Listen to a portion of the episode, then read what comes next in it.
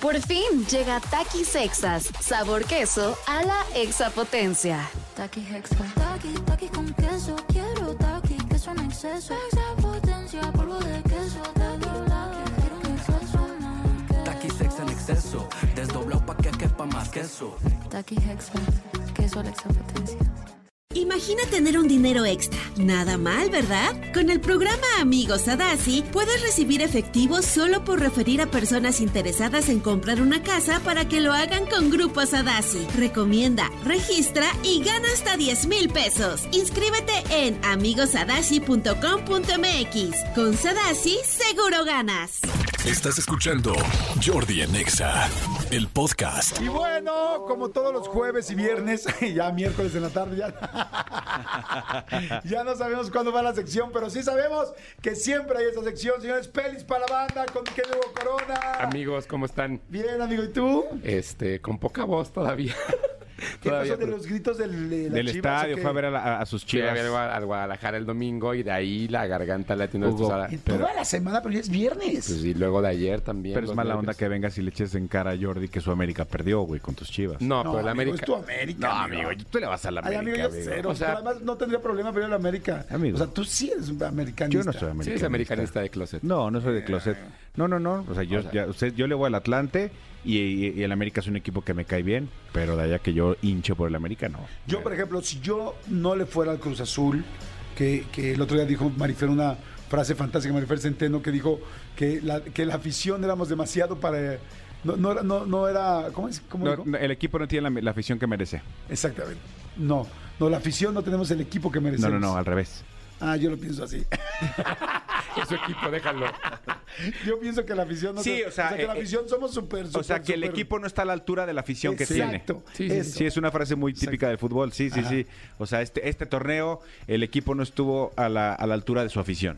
Sí, que de, de todas formas, o sea, de los 18 equipos del fútbol mexicano, 17 nunca están a la altura. Ah, claro. ¿No? O sea, que así funciona. Y 17 se van, como dijo Martinoli, a la alcantarilla. Pues sí, ¿no? bueno, pero pues, pero no, no le vengo a echar en cara nada, yo todo tranquilo, mi equipo humilde, que espero que logre el campeonato el domingo, este, si alguien me quiere invitar, puedo ir, de verdad me gusta. Feliz, estaría bien que lo lleven como, oye, con todas las redes que tiene y todo, pues estaría padrísimo o sea- que haya un patrocinador que lo lleve a la final. Pero venimos a hablar de cine. Era lo que decir, ya estamos hablando de fútbol. Así es cuando los veo a ustedes dos hablando solos, que digo, ahí están hablando de cosas de hombres. Así como que ustedes hablan de los Óscares, así me siento yo. O cuando ustedes hablan de, ah, no, de todo, tienen un programa. Nosotros ya hablamos de muchas cosas, ¿verdad? Sí, Nos coincidimos sí. en muchas cosas.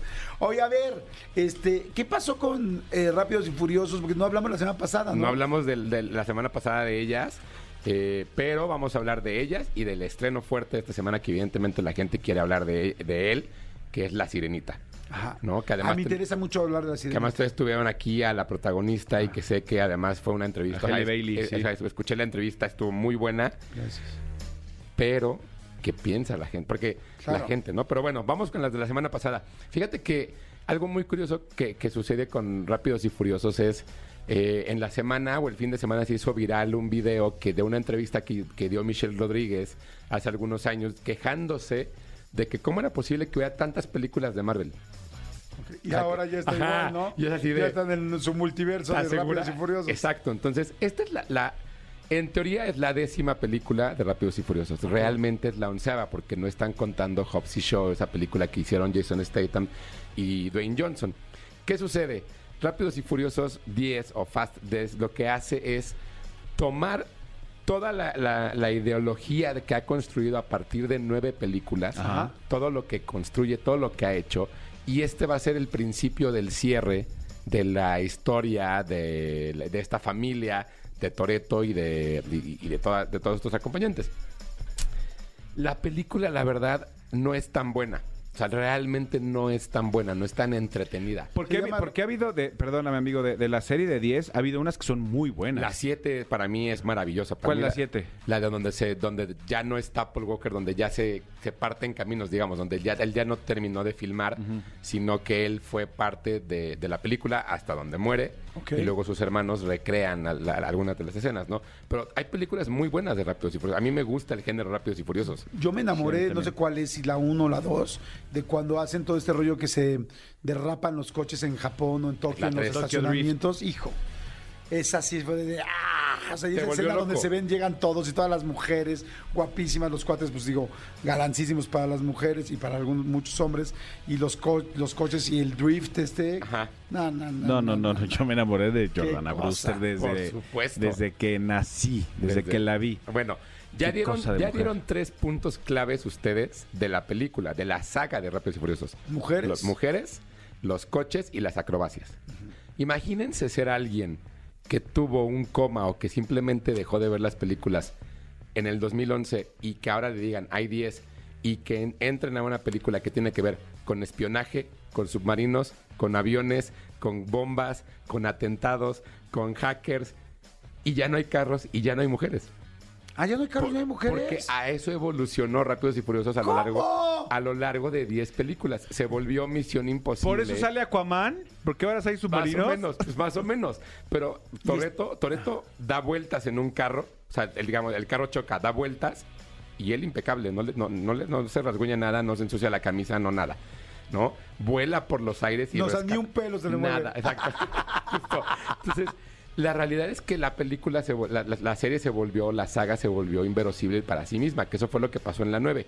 En esta lo que hacen es agarrar toda la esencia de las ocho anteriores y hacer como un best of, como un lo mejor de, ¿no? Entonces, Ah, o aquí sí hay mujeres. si hay mujeres, si hay carros, Oye, ¿qué tal? Preocupado. Sí. O sea, si hay mujeres Sí, sí, o sí. no hay mujeres, güey, Bueno. para saber si la voy a ver o Hay no. buena música. hay buena música, hay, hay cosas, pero la historia es muy sosa, es muy boba. Muy básica. Muy básica porque además es el primer, o sea, está pensado que sea la primera parte, pri- originalmente iba a ser la primera parte de dos películas.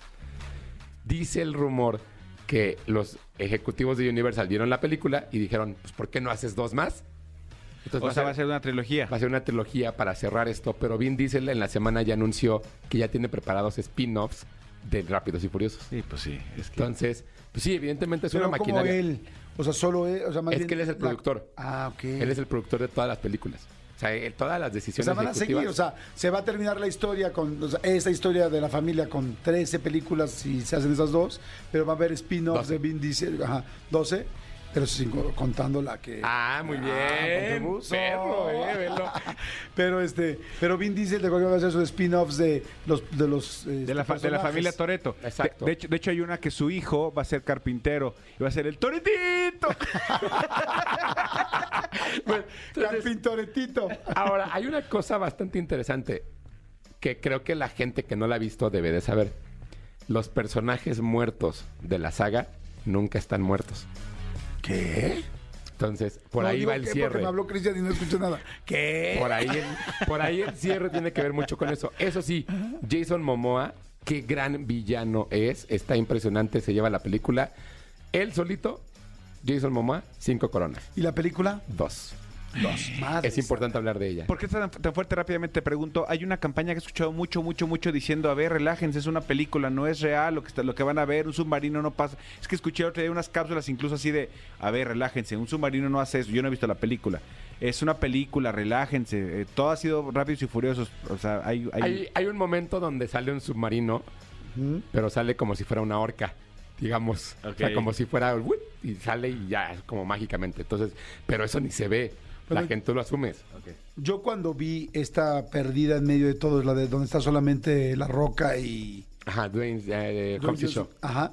Este, yo sí dije, a mí ya me perdieron. O sea, ya es tantas cosas tan irreales que hacen los coches y las piruetas que digo, güey, está padre, cosas increíbles, pero cosas imposibles. A mí, por lo menos, a mí me hacen todo el tiempo despegar la, Claro. o sea, la lógica. Dices, güey, esto ya está muy chafa. A mí es... Porque si lo ves en una película donde hay un vato con capa que vuela, pues lo entiendes, parte de su, de su Exacto, lógica. exacto, Sí. pero aquí ya no. Exactamente, lo acabas de decir muy bien. Por eso eres el experto de Por eso vengo, ya. Oye, la sirenita, porque ya tenemos, ya se nos está acabando el ¿Ya tiempo. se acabó el tiempo? Bueno, Sí. la Entre sirenita. el fútbol y A ver, la 10. realidad es que la discusión de la sirenita es, ¿es necesario un live action o no? Y la realidad es que creo que es la primera película de Disney Que no. logra que un live action sea bueno. Ah, sí. O sea, la verdad es que sí, o sea, la verdad es que la película está bien linda, está bien bonita, está muy bien hecha. Evidentemente, esta perfección del cabello y de que en el mar, cómo se ven las cosas, tal, o sea, se lo compramos a James Cameron, pero de ahí en fuera nadie lo ha logrado y nadie lo va a lograr. Entonces, entrar a este universo, esta concepción de que estamos viendo a un mundo mágico como si fuera real, creo que hay que también nosotros como público conceder ese tipo de cosas. Claro. Ella está impresionante, Kant tiene una voz brutal, ella tiene un ángel dentro de la pantalla muy lindo y muy hermoso que creo que es lo que levanta la película y que lo, lo cual hace mejor. Yo la verdad es que odio la sirenita, la historia de la, la película La animada y todo eso. Pero la, la ¿Pero no te cae bien, Sebastián? no. De hecho, creo que es lo que más odio, como ese doblaje tropicalizado, pero vaya, eso es algo mío. Sí, wow, Es- exacto, pero es algo mío, pero eso no hace que la película sea mala. Claro. La película, la verdad es que está muy no, la bien. película original es muy buena, pero bueno, Sí, ti no te gusta. Pero dices que entonces la siguiente, el ángel de ella es fantástico. Ella es fantástica, la película está muy linda, me parece además que es muy interesante ver cómo Disney de pronto ahora está adaptando las canciones, ¿no? O sea, lo que hacen es, nosotros ya crecimos, evidentemente las acciones y los personajes tienen que crecer. Entonces, eso hace que se sienta mucho mejor y mucho más fluida. Yo creo que si llega a ser un fracaso en taquilla, porque puede pasar, no tiene nada que ver con la discusión de el tono de piel de alguien. Lo que tiene que ver es más bien que la gente no está lo suficientemente preparada para dejar ir las cosas y, y agarrarle algo O nuevo. sea, para olvidarse de, de Ariel como la tenían ubicada y, y todo como lo tenían ubicado y de repente ver algo distinto de live Sí. action. Yo tengo muchas ganas de verla. Se estrena el este 25, hoy, ¿no? ¿no? ya se estrenó. Se Ah, estrenó, ya. se Ah, estrenó el día de ayer, el jueves. Ya hubo funciones. Lo importante es, hay versiones dobladas y subtituladas. Entonces, si ustedes quieren escuchar a Hailey cantar, lo van a hacer. La ver, yo, vi la- yo la vi en En español. la, en la doblada no, en la doblada no canta, no, no canta en inglés. Hay dos canciones que sí.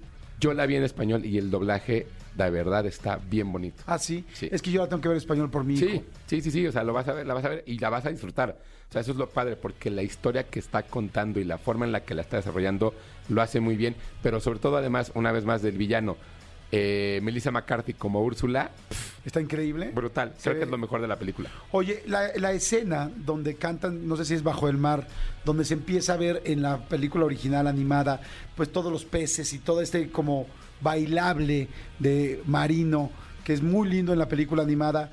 ¿Cómo se logra en el live action en esta? Porque, o sea, está padre porque yo tengo esas expectativas, así como con La Bella y la Bestia tienen las expectativas del comedor cuando Lumière sale y todo. O sea, como que esas escenas son tan icónicas de las películas animadas Sí. que con el live action dices, ¿le llega? Pero no es una película, no es una adaptación de la película, es una adaptación de la historia. Ah, Eso es lo Entonces no interesante. necesariamente hay ese pedacito exacto. O sea, no, ya no es igual, que justo fue el error que pasó tanto en La Bella y la Bestia y como El Rey León. Eh, todo lo hicieron como una copia con gente. Sí lo reversionaron. Exacto, y acá tiene otra adaptación y tiene otra forma de contar la historia del director que lo hace mejor, porque además el universo, como, o sea, no es lo mismo girar la cámara en un pez animado que girar la cámara en una persona humana con lo, todo lo que tienes que ver. Entonces, te da más elementos para jugar dentro de eso. Creo que es más bonita esta versión, para mi gusto, que la anterior. Ok. O sea, de ese musical, de, de ese número en específico. Ok. Y creo que, creo que la historia deja, o sea, ya, ya no hay mucho que contarle porque ya la sabemos.